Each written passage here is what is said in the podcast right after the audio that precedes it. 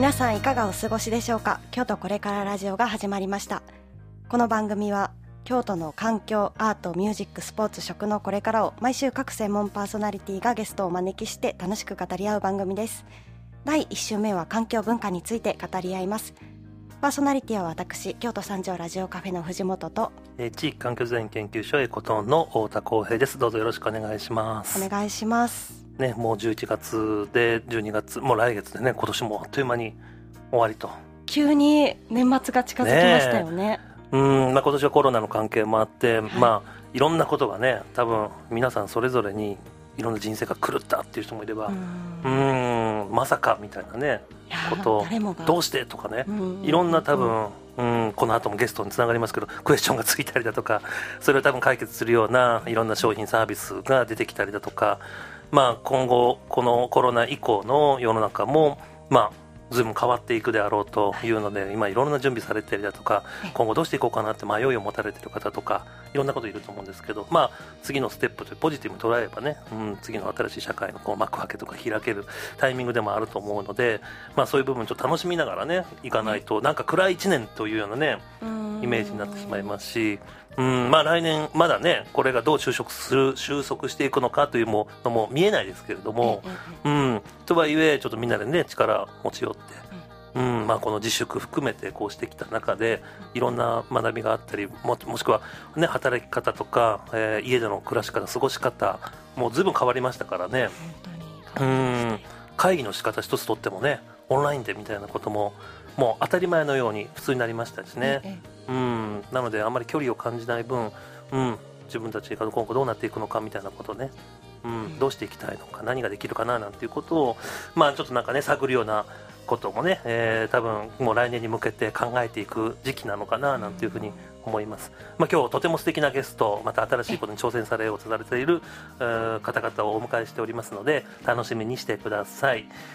あのーまあね、我々今日三条ラジオカフェはもともとね、実はラジオカフェというカフェがの三条五湖町の角1928ビルの1階にこうあったんですけど今はねちょっと1回お休みをしていますが、はい。このねラジオカフェの放送している三条寺町のスタジオ三条今寺町の角おにスタジオから、えー発信させていただいてるんですけれども1928ビルも今いろいろコロナの関係でねいろんな影響を受けましたね。この1928ビルというのは、まあ、三条五湖町に1928年に建てられたアールデコ風の鉄筋コンクリート構造の3階建て多分コンクリートめちゃめちゃ贅沢に当時使ってですね、まあ、関西のお建築界の父と言われている武田五一、武田五一さんっていうのがねあの文化博物館とかもそうですし京都駅裏ああの京都市役所裏の島津さんのね古い建物今リノベーションされて飲食店が入ったり結婚式でねお使いになられたりするような場所だったりとにかく関西圏のアルデコ風の建物武田光一さんの建築設計の建物多いんですけれども実はね武田さんの建築は随分今も残っていて新しく生まれ変わって使われている、まあ、その先駆け的にこの1928ビルは3階がですねギアという今劇場になっていますね。ギアの劇場があって今2階には同時代ギャラリーというギャラリーがありまして、うん。あのー文化の集積地の一つにな京都もねなっていますので、えー地下にはカフェアンデパンダ、まあ、カフェもありますし、うん、ぜひですね皆さん足を運んで楽しんでいただければ特にこの秋はね芸術の秋ですし。そうですよ、うん、文化が伸びる育つ何いろいろ感じる時でられる時でもありますのでぜひ、えー、1928ビルにお立ち寄りいただけると嬉しいなというふうに思います。はい。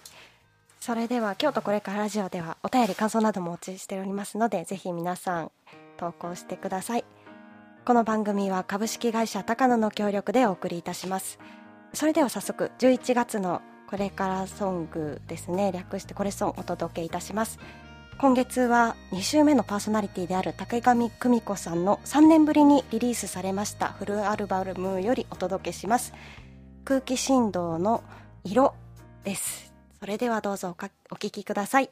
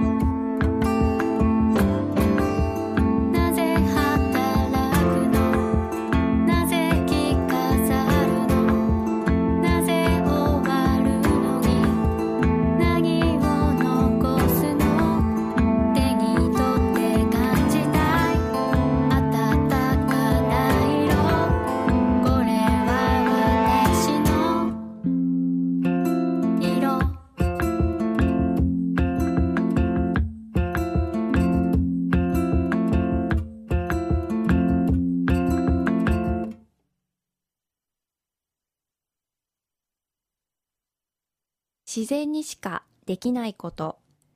人にしかできないこと。ゴミを心に。株式会社高野。京都。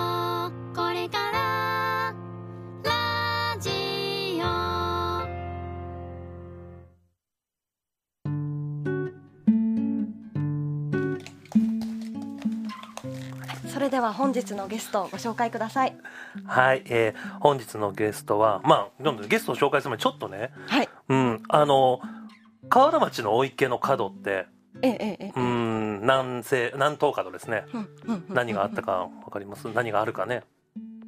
いや何があるって。なんかずっと工事してましたよね。そうなんですよ。何ができるかなって私うんまあ、その前はね京都新信用金庫さんのええ。河原町支店がこうあって今は随分もう姿が見えてですねえうん、みんななんか変なロゴっていうかねなんだろうこれ。みたいな、うん、何ができんだろうみたいな。みんなが変なロゴって思っていやわかんないこれ何これいっぱいハテナいっぱいついてる。のみたいなのをもしかすると見た方はもうもう多いんじゃないかななんていうふうに思いますが、うん。まあ、このね三条五湖町のこのラジオカフェ三条寺町ですねスタジオからやっていますけれども、もうすぐお近くなのでねで新しい多分文化がこうそこからこう作られていく部分がたくさん出てくると思いますのでまだオープン前ですけれども今日はどういうことどういうことがこうね展開されていくのかみたいなことをですねお伺いできたらいいななんていうふうに思っています、えー本日のゲストは京都信用金庫クエスチョンの副館長えー、椿直樹さんとお代理の柳井秀也さんをお迎えしております。よろしくお願いします。よろしくお願いします。ねえ。京都信用まあ京信さんですよね。京都信用金庫さん、が実はクエスチョンというはい。施設を運営されるということですよね、うん、どんなところなのか少しご紹介いただいてもいいですか？どんな、あ、はい。どんなところ、えっ、と、簡単に、まあ、一言で言いますと、一言で言うのは難しいですね。ねえいろんな機能が入ってつそうなんです。くんですよね、まあ、あのまあ、ただ、えっ、と、そうですね。まあ、金融機関がやってます。うんで、まあ、ちょっと少し出てる情報としてはなんかコワーキングがありますとうんうんか、まあなんか一見ですねあのなんか事業してないといけないのかなとかっていうのをもしかしたら思われるかもしれないんですがいえいえとあの1階にはカフェもあります。であの本当にコーヒー飲みに来ていただくだけでも結構ですしあの本当に誰誰もがあの集える場っていうのがまあ簡単に言うとはい。はいあのその場所のこうイメージかなと思います。なるほど、、はい。やちょっとね、まあまあ、かいつまみのかいつまみで聞きましたけれども、うん、あのオープンしたのはもう本当につい最近ですよね。あそうでございます。あの11月の2日2日にですよね。はい、オープンしました。うん、でまあまだねこう何なんだろうって感じは皆さんあると思いますしすね。どう使ったらいいんだろうっていうのもあるかもしれない、その使い方の、まあ、そういうリテラシーというかね、うん。がまだついてないので、うん、今コワーキングスペースというキーワードとかカフェとか出てきましたけれども、まあコワーキング、まあ、最近ね京都でもまあ全国的にもいろんなところでありますけれどもちょっと聞いてる方わからない方もいらっしゃると思うので、もう少し細かく教えていただいてもいいですか？そうですね、えーコワーキングっていうのがですねあのなかなかこう聞き慣れないお言葉だと思うんですけども実際にですね、えーフリーランスで、まあ、あのオフィスするワークのスペースを持たれてない方が、えー曲がりって言いますかしていただいてそこでお仕事を集中していただくようなスペースです、で実際に何かオフィスの部屋を借りるのではなくてフリースペースになってるのでいろんな出会いであったりとか、まあ、気づきがあるっていうのがコワーキングの良さかなと思っております。なるほど、でもそういうコワーキングスペースを金融機関さんがこう運営をされるというのはあんまり聞いたことないですけどどうなんですか？あのそうですね。実際は、えー実際にはですね、えー例えば関東うん。であのある信用金庫さんがされたりとかなるほど。あの、えー、と大阪でもされてますしあのここ最近は、まあ、やはりあの金融機関もですね、うん。かなりあのまあきこのコロナ禍のっていう、まあ、コロナ禍以前もそうですけども厳しい状況の中でですね、まあ、統廃合もかなり増えてますと、で、まあ、何か新たなことをやっていくっていう、まあ、ベクトルが少しありましてでかつやっぱり金が店舗をいっぱい持ってます。はい。箱がいっぱいあります。その箱がねあの店舗をこう削減していくっていう方向の中で、まあ、何かそれを利活用できないかっていうのがまず金融機関がやり出した、まあ、一つかなとなるほど。いうふうに思います。そっか。まあねそのその社会の流れによって金融機関の在り方とかもう変わってきてるということなんでしょうね。もうおっしゃる通りだと思いまうす、はい、ん。あそこの建物クエスチョンは何階で建てでしたっけ？あそこはですね。ああの8階建8階建て。てででえー地下に、えー駐車場スペースがあって、まあ、なるほど。合計、きまあ、9階分ですかね。うん。はい。でカフェがあって、はい。コワーキングスペースがあって、はい。他にはどんな機能があるんですか？そうですね。実はキッチンがありましてですね。金融機関がキッチンって感じなんですけども、まああの食を通じたコミュニティということであの従業員さんと社長さんが一緒にカレーを作っていただいたり、ほまあ、地域の方がトライアルでですね実際に何かこれを売ってみたいというところにあのチャレンジショップ的な形で用意をしていたりとかあとは屋台って言ったら怒られるんですけども あの屋台式のですね あのそれもチャレンジショップでトライアルで販売いただくようなスペースっていうのもご用意させていただいております、へえ。なるほど。でもそれは面白いですよね。そういうシェアキッチンっていうんですかね、はい。うんなかなかね誰かのお家に押しかけてみたいなことってね難しい部分ありますし、うん、それがみんなでこう料理を通してコミュニケーション取って距離縮めたりだとか新しいアイデアをねこう生み出すようなことにつながっていったりだとか、うん、シェアキッチンみたいなのってこの辺でありなあんまないですもんね。ありそうでないですもんね。そうですね。結構少ないですね本当に、うん。はい。それこそねこのウーバーじゃないですけれども、うんうん、テイクアウトの時代の中でですねいろんなその食の多様性も含めてはい。ねうん多分いろんな事業まだまだいっぱい伸びしろがある分野でもあると思いますね、はい。食っていうのは一つキーワードにするのは大きそうですね、大きいですね。やっぱり今まででしたらこう料理をして終わりっていうのも一つあったんですけども、まあ、生産者さんからあとはそれをこう加工販売する事業者さん。であとは加工する消費者の方が一体として一連の流れが知れるのでなるほど。はい、改めて新しい本当にコミュニティのあり方ということで食っていうのは一つ本当にキーワードになるかなと思っております。え。ーまあねもう京都は食文化すごいもうね、はい。深いですしただ新しいものをどう生み出せるかっていう部分でいくと、そのシェアキッチンクエスチョンさんのね、ところっていうのは、うん、すごい可能性がありそうですね。でえっ、とさらに、えーチャレンジショップ、はい。うん、ができる、はい。これはどういう方々が利用されるイメージなんですか？実際にですねあの店舗まで構えるまではいかないけどもでも実際に売ってみたいよねっていうですね、まあ、トライアルで販売をしていただけるようなスペースです。僕よくあるのはマルシェ的なイメージを持っていただければと思うんですけども、あの実際に販売いただいて意見を聞くとかですね。で通常でしたら販売して終わりなんですけども、まあそこに私たち職員が関わってアドバイス的なこともさせていただいたりとかマーケティング調査のもお手伝いもさせていただくようなスペースになっております。へー。あそっか、まあ、それはもう京心さんならではというかね、そうですね。はい、まあうん。あんまりいい意見は言えないかもしれないですけど。でもやっぱりいろんなねネットワークというかいろんな企業さんとのお付き合いの中で、はい。うん。いろんな情報をね提供できたりとかはい。共有したり、い、ろんなうん新しいことにつなげたり、うん。なんかそんなことにもつながる夢が持てそうですね。でなんか外から見るとあれはコワーキングスペースなんですかね、こう階段上に段々になってて、プレゼンテーションするような、はいはいはいね、場所が見えますよね。うん。あれがですね代表的なあのクエスチョンの一つの象徴ということで、あのコミュニティステップスっていうお名前になっております。で実際にですねあの場でプレゼンテーションをやっていただいたりですねあの実際にあそこに座っていただくとですねそこの景色がすごくいいんですね。はいで祇園祭りなどでしたら辻回しが。あそうなんですよ。まさにそうですよね。はいめちゃくちゃ絶景河原町スポットで。大池の角はあそこでギギーッとこう回るところですからね。そうなんですよ。あそこで辻回しを見ていただけるということでしかもクーラーをね 吹いた環境で。そうですわ、はい。特別観覧席ですねあれ。ね。普通で言うともう汗かきながらしか見れませんしね、うんうんうん。ねえ。あそれでもいいですよね、でもまあそこでねプレゼンテーションまあああいうところも街中あここ街中にねああいうスペースもなかったですし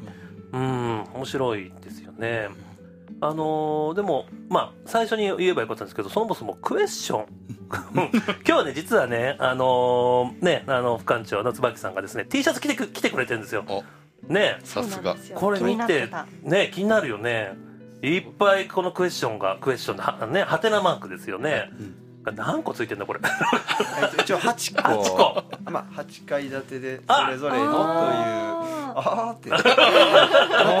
なるほど大事さんですよね。って感じですけどね、うん、でもこのクエスチョンの形もみんなそれ今ロゴでいくと形がちょっとずつ全部違う違うハテナねがそうでございます、ね、はい。このでもハテナハテナクエスチョン、うん、どういう名前の由来なんですか？そうですね。由来まああのここの建物の、うんまあ、コンセプトがですねさまざまな人の、まあ、クエスチョン、まあ、これ我々問いというふうに、まあ、言ってまして、まあ、それをですねあのみんなでこう寄ってたかってあの答えを探しに行く場所うんということで定義しております。でまあまあ、金融機関なんでねどうしてもその事業者さんメインっていうふうに見えてしまうかもしれないですけども、まあ、もちろんあのお商売されてる方っていうのは常に問いを持ってされてると思います。で我々これまであの社内もインターネットを使ってですねあのビジネスマッチングっていう形でお客様の事業のご支援だったりとかっていうのをまあ10年以上前からもしてきました。で、まあ、それっていうのは本当にこう人と人をつなぐ、まあ、事業と事業をつなぐっていうところ。であのそのまあ集大成っていう言い方が合ってるのかわからないですけどもあのクエスチョン自身はあの人と人事業と事業をつなぐ、まあ、コミュニティビルディングを体現する場所。ということで、あのもう本当に我々が今までやってきた金融機関のあの事業をですねあそこのは箱を使ってでそれをまたあの地域の方にもあのぜひそれを体験というか、まあ、体現していただくのがあのクエスチョンなのかなと。でまあ、あのご質問に戻るんですけどもやはり皆さん常やっぱりこう問いクエスチョンをお持ちだと思いますんで、まあ、それをこう建物の名前にしてですね、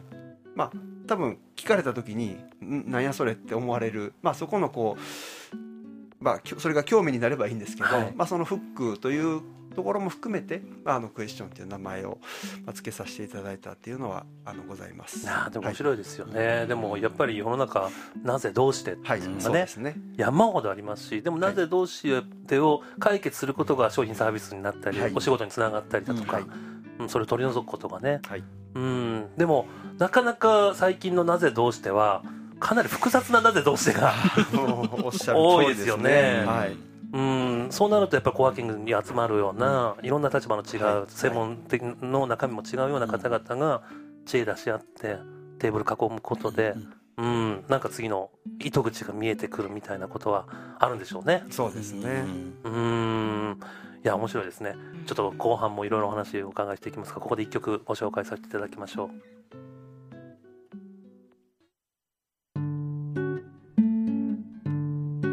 さて本日の京都これからラジオは、え京都信用金庫クエスチョンの副館長、え椿直樹さんと代理の柳井秀康さんをお迎えしてお話をお伺いしております。ねえー、金町お池の、うん、南東角にこう新しい施設ができましたけれども今ね前半でいろんなお話をお伺いしてきましたが、まあ、おとにかくいろんな機能があありますよね。でもここに関わる、まあ、利用される皆さんっていうのはどんな方を想定されてるんですか、まあ、もちろん地域の方々いろんな方いるというのをお伺いしました。がもっと具体的に言うと、そうですね。あの具体的に言うとですね、まあ、起業家の方であったりとか、うん。あとは学生さんですね、うん。あとフリーランスの方ですね、あの大きく分けるとその3つの方とあと中小企業様の社長様とあと従業員様を関わっていただければありがたいなと思っております。うん。で、まあ、そこからですね実際にそれ以外の方も本当に来ていただければと思ってまして敷居をできるだけ低く設定させていただいております。ですんでもう誰でも来てくださいっていうのが正直本音なところですね。はい。でまあ1階にカフェができてチャレンジショップもあってみたいな話でいくと、うんまあ、とにかくいろんな方がとにかく出入りはする、うん。まあ、そこをどう使うか、まあ、いろんな使い方があると思うんですがあの先ほど学生さんなんてキーワード出てきましたけれども、はい。実はですね、えークエスチョンの5階フロアはですね学生さんは無料で使っていただくことができるようになってましてへで実際にクエスチョンのあの会員登録でスチューデンツメンバーっていうのがあるんですけども、まあ、その無料登録だけしていただければ何かこう課題とか何か前向きにやりたいっていう学生さんに関しては無料で使っていただけますで実際にですね、まあ、そこで学生さん同士のプロジェクトであったりとか、まあ、そことあと中小企業さんとの、えーまあ、PBL 型のうんうん。まあ、課題解決っていうのをやっていただけます。でそこは運営の方があの NPO のグローカル人材開発センターさんがサポートいただいてでなおかつ他の支援団体学生支援団体でもたくさん関わっていただきますので僕らもこう実際に動き出す前からワクワク楽しみするようなフロアが5階フロアです。へえ、ただ学生さん以外立ち入り禁止になってるんで僕行ったら怒られるかなと思って でも行こうかなと思ってます。なるほどなるほど。でもやっぱりその学生さんからしてもあの中小企業の皆さんや、まあ、とにかくいろんな社会人の皆さんとの接点を持てる中で学びがあったりだとか、自分たちが何できるかって可能性をねためたま挑戦する、うん、ステップとしてはすごくいい機能というかね、うんプラットフォームになりそうですね。そうですね、まあ、そこで、まあ、地元へ企業への就職であったりとか、逆にこう企業意欲を高めたりとかですね。さまざ、まなこうあり方っていうのを示せてそれを選択肢として選んでいただけるフロアになればいいかなと思いますね。へえ、ねえ。でも学生さんがね今まああのとにかく、まあ、いろんな企業をねこうされる方まあ例えば YouTuber になりたいとかいろんなことねいろんな形で、まあ、こそそれこそもう一昔前に比べたら働き方の多様性が出てきたし、うんまあ、大手のところに就職するだけじゃなくやっぱり中小企業でやりたいことまずこう1から10まで自分の耳になるようにねこういう学んでからみたいなあの道も随分たくさん開けてきてますしね。ただそういうマッチング含めてなかなか機会がなかったりだとか知らないで終わっちゃうなんていうこともね就職活動の中にはあるでしょうしね。うん、早くからそういう施設に関わってるとなんか違う道がいっぱい開けそうですね。そうですね、まあ、そのあたり私たちが、ね、学生の頃っていうともう就職ありきで、まあ、ここに行った方がいいみたいな感じでしたけども、実際私たちの中でこういろいろ企業さん見させていただくと、中小企業さんでも素晴らしいことやってあるところもありますしもちろん起業家の学生で頑張ってる子とかを見てるとあこんなやり方があれば自分の人生もう一度になしたら変わるんじゃないかなって思いますので、まあ、それをこう学生さんたちにあの気づいていただけるっていうかまあその機会を提供できるっていうのがすごくいいことだなと思いますね。なるほ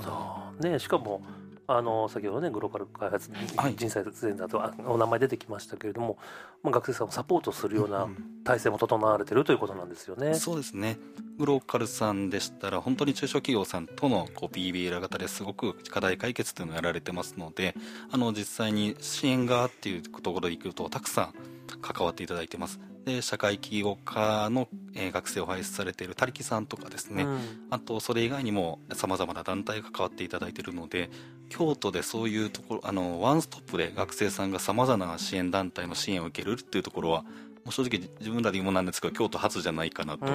ってますね。うんねいやまあ大学やね専門学校、まあ、いろんな学びの場がはある、まあ、学校はあると思いますけれどもそこで学ぶ内容ってやっぱりリアルでね現場でうんこうね学ぶことっていうのはまたね、まあ実は街中でこういろいろ経験したことを学校戻ってみたらこういうことだったんだみたいな気づきがあったりだとかやっぱ自分でいろいろ経験体験してみることっていうのは大切ですよね。大切ですね。うはんそっかそんな機能もあるっていうことは随分、まあ年齢層も幅広く、うん、活用できそうなうんクエスチョン施設ですよい。ね。はい。うん、でなるともうその1階のカフェなんかも、はい。実はですね、カフェバーになってましてですねうん、はあはあはあ夜はお酒を飲えめちゃうんですえね。金融機関のビルでお酒飲む、金貨のビルでお酒が飲めちゃいます。はい。そこもですね、あの、アワーバワーということで、うんあのー福岡の、えー天神に1店舗、った東京の六本木に1店舗でですね、今回3店舗目の出店ということで、京都で出店いただきます。もともとは IT ベンチャー企業が集うような場ということで、六本木で生まれたのが発祥でございます。へで今回はですね京都芸術大学の学生さんが起業されました。チェアシティっていう会社が、えー学生さんで構成された団体で運営をしていただきます、へですのでそこも京都信用金庫としては学生さんのチャレンジの場ということで、まあ、産学連携の一環で応援をさせていただけるようなスペースになっております。えなるほどまあでもそのアワーバーっていうぐらいですから私たち、まあ、そのかなりいろんな子が集まってそこの間を取り除いたりだとか、うん、一緒にこうもう乾杯と盛り上がって盛り上がるのかどうかはあれですけれど、うん、でもなんかいろんな生まれそうもうそのマッチングというかね。生まれそうなうん。ワクワクする空間ですね。本。当にワクワクしますね。そこにお酒がまた入るんで毎日楽しいね、夜に過ごせそうだなと思って、まあ、仕事中に飲んだら怒られるんで それはちょっとやめとこうとは思ってるんですけども。そうですよね、はい。スタッフの皆さん仕事あの営業時間も、まあ、なんと12時まで、え夜の12時まで、はい。電車の心配をしなあかんぐらい、本当ですね。うん。でもやっぱりまあねノミニケーションってもうもうおじさんたちは言いましたけれども、まあ そういうドリンキングがうん。ねいろいろ生み出すことって多いですからね。はいね。うん。まあ、最近はねその、まあ、特にそのインターネット関連の会社をやってるなんかかっこいい感じでやってらっしゃるところはねみんな飲みながらとか食事しながらね。ね、寝そべってなんか仕事ができる、うんそういう空間作り大切にされていたりね、うんうん、遊び心ある空間の中でいろんなアイデアを創出したりだとかそういうことを考えるとそういう機能がねココワーキングスペースのにも、うん近くにあるっていうのは面白そうですね。そうですね。なんかお仕事の合間にちょっと余白の時間が設けられるっていうのがすごくリラックスにも頭の切り替えにもええ。適してるんじゃないかなと思いますね、へーで、えーとまあ、あのまだ2日にねオープンしたばかりになりますが今ちょうど、えーオープンウィークされてるんですよね。そうですねあの2日のオープン時からですねあの7日までオープンウィークということで3日を除くですねイベントを毎日開催させていただいておりますでそれはテーマとしては各フロアごとに関わっていただく方にご登壇いただいたりとかあとはあの教師のメンバーっていうのも実際に登壇をしましてクエスチョンのこれから、えー行われる展開であったりとか世界観っていうのをお話しいたださせていただくような機会になってますので随時募集してますのでぜひご参加いただければと思います。はい。ね、こちらが、えー7日の7日までですね。そうですね7日までですね、うん、ぜひですねフラッと立ち寄ってどんななってるのかなって内覧ができるということですよね。はい。うん。まあ、いろんなイベントもされているのであのクエスチョンさんのホームページ見ていただければはいと思います、京都信用金庫さんのサイトからも行けるということですので、はいうん、チェックいただければと思うんですけれども、ねまあ、こうやってこれから、まあ、今スタートばっかりしたばっかりですけれども多分いろんなその仕掛け仕組み、まあね、をクエスチョンさんから発信されたりとか、まあ、使う方が仕掛けていったりだとか、っていうことになると思うんですが、まあ、そもそもお二方はねあのまさか金融機関に入ってこんなお仕事をする というのは想定があったのかな。まあ面白いお仕事とても面白い仕事だと思うんですけれども、なんかその皆さんが就職された時から比べても金融機関の役割っていうのは地域の中で変わってきたんじゃないかななんていう実感はあったりするんですか？ああのーそれは非常に強く感じます。ん。あのーまあ、私もそうですしあの柳井もですけどもあの本当にまあいわゆる、まあ、支店ですね。あの営業店の方であのお客様担当させていただいて、でまあそれこそ過去でしたらもうこれはお客さんに関係ないんですけど目標を持ちながらですね、あの日々走り回るはい。っていうことをしてました、まあ、もちろんあのお客様目線でねあのどうですかお客様のためになることっていうのであの動いてはいたんですが、まあ、それがあのやはりこういうちょっとこう時代の変化とともにですね、あの我々社内的に言いますとあのもう4年前になりますかねあの営業目標というのを撤廃しました、うん。いわゆるノルマ撤廃ですね。で、まあ、そこから少しこう風向きが変わっていったのかなっていうのはあります。でまあ、営業目標をなくしていって、まあ、何をするかっていうのでやっぱり我々は先ほどもちょっと少し言いましたけどもこう人と人とをつなげる、まあ、事業と事業をつなげる、まあ、今年のですね、えーあ去年かな。あの今の事業計画のですね一番がやっぱりつなげる金融寄り添う金融というところであの営業店の方もですね日々やってます。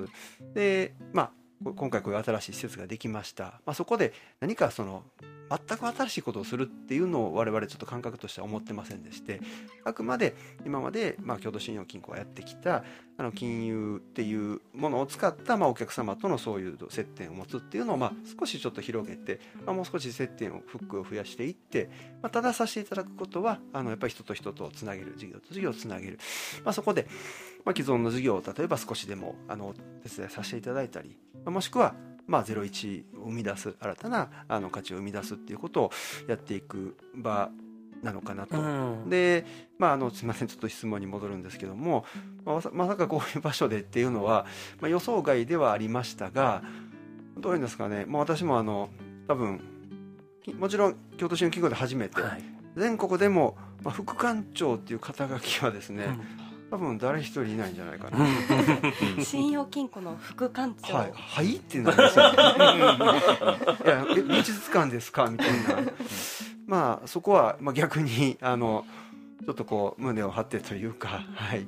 まあちょっとこうネタにもなりますんで、まあそれを生かして本当にまあいろんな人とつつながられる、つなげる、つながる仕事をですね、あのクエスチョンではまあ今後もしていきたいなというふうに思ってます。はい。なるほど。でもすごい面白いですよね。やっぱり金融機関、まあ、いろんなね、まあ、誰がやっぱりこういう施設を仕掛けるかで、まあ、いろんな顔ぶれも変わってくると思いますしあの広がり方もそれぞれに良さがあったりすると思うんですけれども、金融機関さんがこういうね仕掛掛けをされるっていうのはまたあの新しい世界がこう開けるっていうふうに思いますしね、うん、でも、あのもちろんね金融機関としても、まあ、商売ササービスもちろん生み出してねそれが収益にならないと皆さん食べれないわけで、うん、でもここのことはまた別そことはまたちょっと少し切り離された部分での多分展開になるというふうにね客客観的には見て思うので、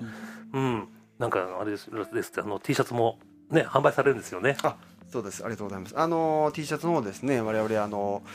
まあすごくデザインもかっこいいかっこいい。かっこいいよ おしゃれなあのまあクエスチョンのロゴをですねドーンと全面に押し出しはた T シャツを作らせていただきましてですね。でこれを販売します。というとですね今あの言っていただいたあれ？そこでそんなねあの目先の収益は求めないんじゃないのかと T シャツで儲けるんかと。いやこれはちょっと違いましてですね。実はこの T シャツをあの販売させていただくことで、まあ、そこの収益をですねあの一部、えーまあ、社会起業家と言われる方々、まあ、これはあの今あの本当にあの、まあ、子どもさんのですねあの貧困の問題であったりとか本当にいろいろそれ社会課題があると思います。で京都もそうですし本当にまあ小さなまあ地域ごとに見てもいろいろあると思います、まあ、それをですねあの事業として取り組む、まあ、社会起業家の方々の支援、まあ、我々あの従前からもそういったあの取り組みをさせていただいてたんですがそれをもっとあの京都信用金庫だけではなかなかあのリソースが限られますので地域全体でそれをやっていきたい。っていうか思いからですね、まあ、今回 T シャツにあの、まあ、寄付ですね、はい。あのドネーションを載せた形で販売させていただいて、まあ、一人でもこの方に参加していただきたいという思いで販売しますので、まあ、ぜひぜひあのクエスチョンの方にご来館いただきましてですねあの T シャツを1枚でも多く買ってくださいっていうとなんかちょっと変に聞こえるかもしれないですけど まあ社会起業家の支援をしましょうという、うん。はい、メッセージになるんですかね。やっぱ。りそういうことに興味関心あるっていう、はい。その一一つの一生児の形にもなるかもしれませんし、うんまあ、そこに関わってるからこそ広がるネットワークだとか、はい。うん、そこの一員に入ったっていうようなね証かもしれませんし、はい。でさらにそれがいろんな応援につながるとか、はい。うん、自分一人ではできない地域社会の課題の解決をみんなでみんなでこうしているっていうね、うん、ことの、まあ、一つの象徴がこのクエスチョンのロゴかもしれませんので、はい。うんなんかすごい面白いいいですよね。うん。関わりやすい形で。そうですよね。をいろんな多分フックっていうか関わり方があると思いますし、多分まだ始まったばっかりですけれどもいろんなその使い方の多様性も出てくるんでしょうね。うーん。さあこのクエスチョンどうなっていくのか。ねこれからですから。ねこれからですね、まあ、最後にもう一個曲曲をご紹介して、えー最後締めに入っていきたいと思います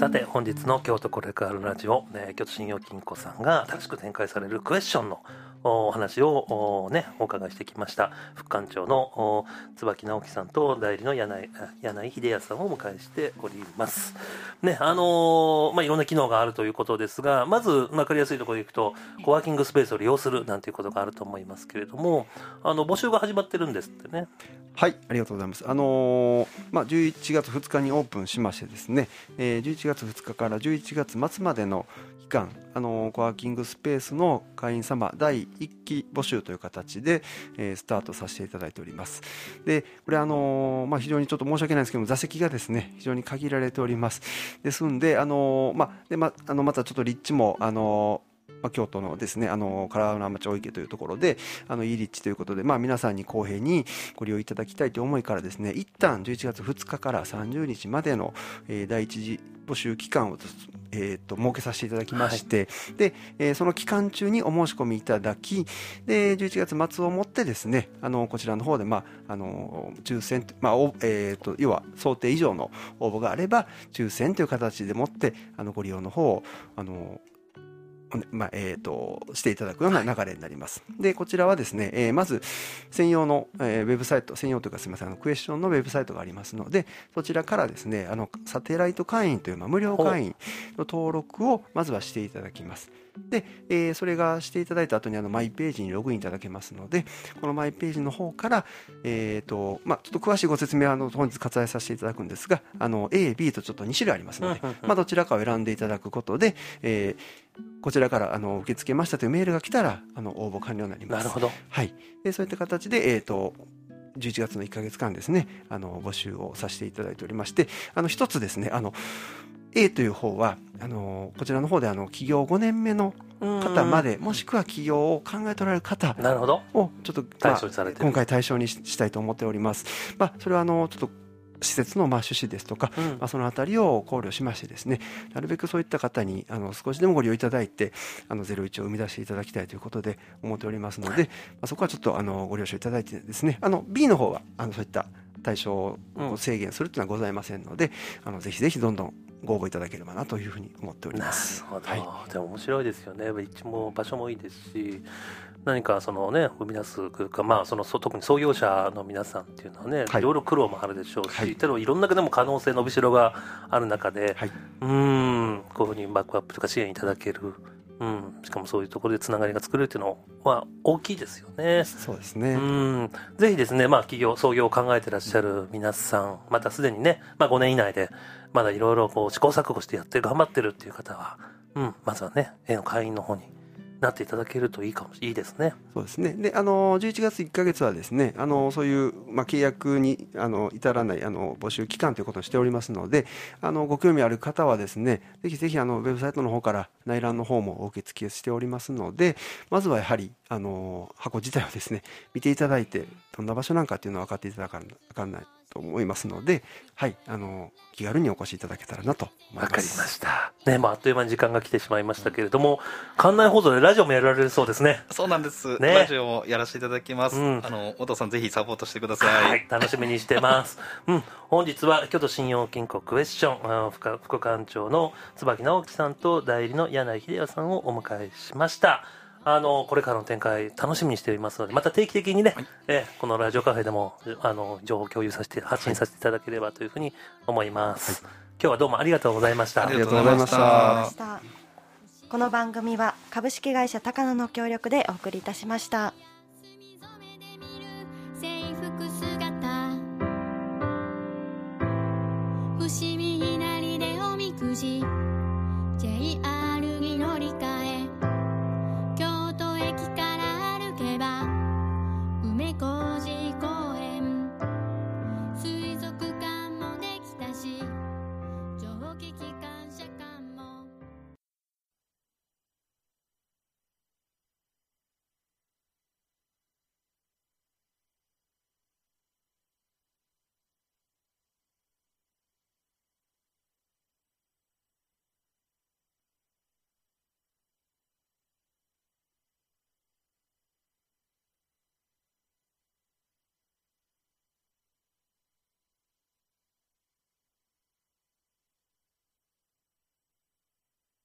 です。インドの